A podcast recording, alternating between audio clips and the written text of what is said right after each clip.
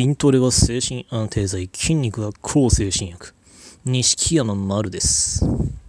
今回のお話は、専業主婦とうつ病についてです。専業主婦とうつ病って聞いて、ピンとくる人来ない人、結構分かれるのかなどうなんでしょう。実は、あの、とあるデータ、あの、によると専業主婦のうつ病はおよそ10人に1人だらしいんですね。この、まあ、データは別にそのなんだろう公的な機関が大規模に調査したとかではなくあくまでもウェブ雑誌がアンケートで調査した程度のものではあるんですけどこの10人に1人っていう数値を聞いた時に、まあ、一応毎日主婦業をやってる身としてはまあだろうなっていう印象なんですね。けどもしかしたら専業主婦を全くやったことがない人からしたら「えなんで?」って「えだって主婦って楽なんじゃないの?」とか「仕事の責任ないじゃん」とか「ずっと家にいられんじゃん」とか「自分の時間いっぱいじゃん」とかって思うかもしれないあるいはこう専業主婦をやっていてうつ病になった自分をすごい責めてる人もいるかもしれないなんで仕事でならわかるけどなんで主婦業でうつ病になるのみたいに思う人もいるかもしれない。なんで今回は専業主婦って大変なんだぜっていうお話を、まあ、していきたいと思います。まずあのー、僕があのー、まあ、うつ病で休職して何もあこう普通に働くってことができなくなってそれでまああのー、まあ別にこう嫁に頼まれたわけではないんですけどそんでもまあねやっぱりこう迷惑かけっぱなしだからせめてなんか家事ぐらいみたいに思って家事を始めたんですね。結構同じような人いるんじゃないかなと思うんですけど、まあ、そしたら僕はあの思いのほか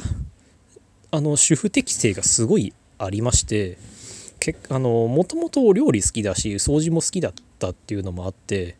むしろめきめきと主婦スキルを発揮していったんですね。僕はその結果的に主婦適性がすごい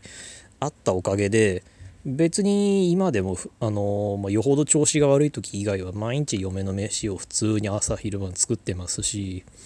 まあ、普通に掃除して普通に洗濯してっていう生活をしてても別に何とも思わない。何ら苦痛はないです。でまあ、自分で当たり前にやってるとやっぱ家事って誰でもできるんじゃないかなと意外と思うんですけどそれが嫁に代わってもらった時僕がインフルエンザとかそういう時に代わってもらうとうちの嫁は家事の適性が全くないので家事に大苦戦するんですね。でそういうのを見てやっぱこれも適正だなと。いざとなったらまあ一人暮らしの経験をする人今多いですからいざとなったらそれは自分の分をそこそこにやることぐらいはできる人が多いから意外と家事誰でもできんじゃねって思うかもしれないんですけどあの家庭を守るみたいな主婦というその自分一人だったら適当でいいかもしれないけど家族のも面倒も考えるってなると継続してやっていくにはまあ、継続して高いクオリティを維持していくにはやっぱり適性がなければ無理です。あの主婦やったことない人が家に帰ってきていつも通りの風景いつもと同じようにご飯が出てくるいつもと同じようにまあなんだろうティッシュ使ってまあシャンプーしてまあ普通にハンドソープ出てあのトイレ行ったらトイレットペーパーがあってっていうそういういつも通りを当たり前にこう享受できるっていうのはこれは途方もない家事の努力の上に成り立ってることです。と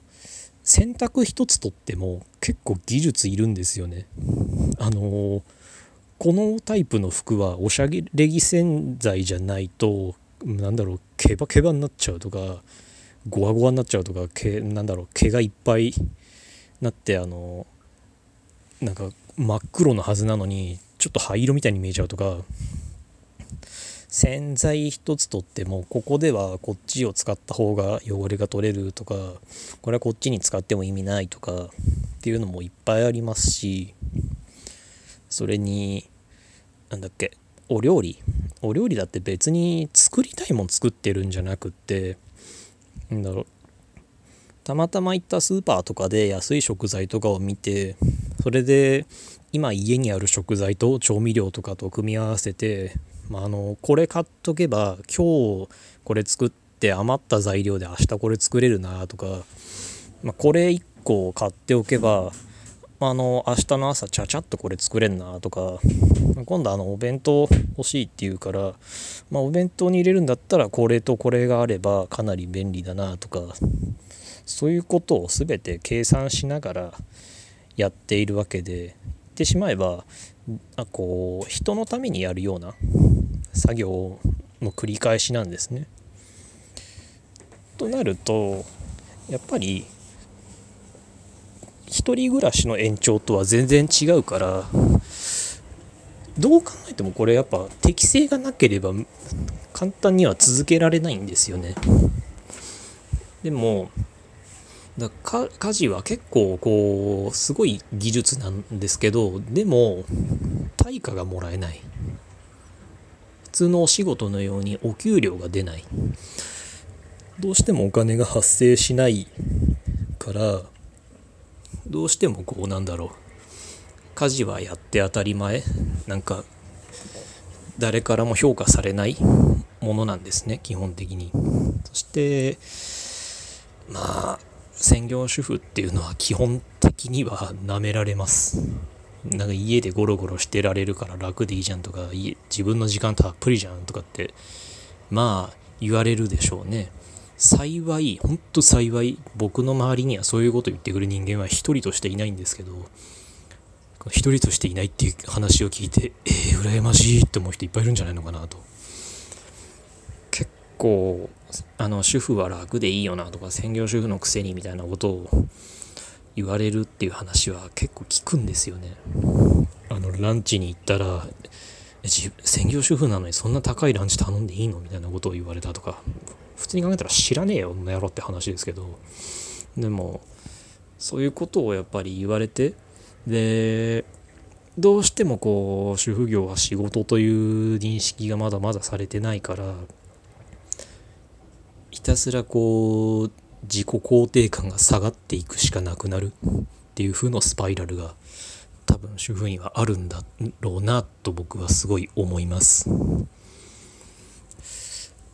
なんだろう。評価を誰からもしてもらえないし何だったら家族からもやって当たり前っていう目で見られてるからもう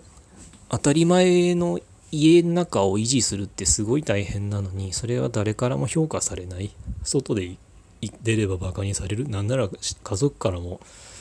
まあ、下に見られる。そんなことを毎日続けてたらそれうつ病にもなるでしょうって。なんだったらあの一番味方であってほしい旦那さんとかから主婦は気楽でいいよななんてあの恨み事言われたらそれこそもうどうにもなんないでしょだから専業主婦とうつ病ってのは結構こうまあご近所さんなのかなと。専業主婦の10人に1人がうつ病っていうデータを聞いてやっぱりだろうなって思いました。まあちょっとこうひたすら暗い話題ばっかりの話になってしまったんで聞くのが辛い人もいたかもしれないですけど、まあ、主婦業は大変なんだよっていうのが少しでもこう伝わればあるいは当たり前にやっているからこそこう自分をすごい何もしていないってこんな簡単なことしかやってないって責めてる人が少しでも楽になってくれたらいいなと思います。そんで、まあそういうことで今回こういうお話をしました。誰かがこれで同じように戦ってる主婦が楽になってくれたら本当はありがたいです。僕はあの、ご新米主婦としてあの先輩主婦の皆さんとかまあ、こういろいろ家事を教えてくれる主婦友とかをもう本気でこうリスペクトしてますので、主婦は専門技術です。適性がなければ無理です。あなたはめちゃくちゃ偉いです。すごいです。今回はそんなお話でした。ごご意見ご感想まあ、あるいは取り上げてほしい話などありましたら Twitter の錦山丸までお願いします。ありがとうございました。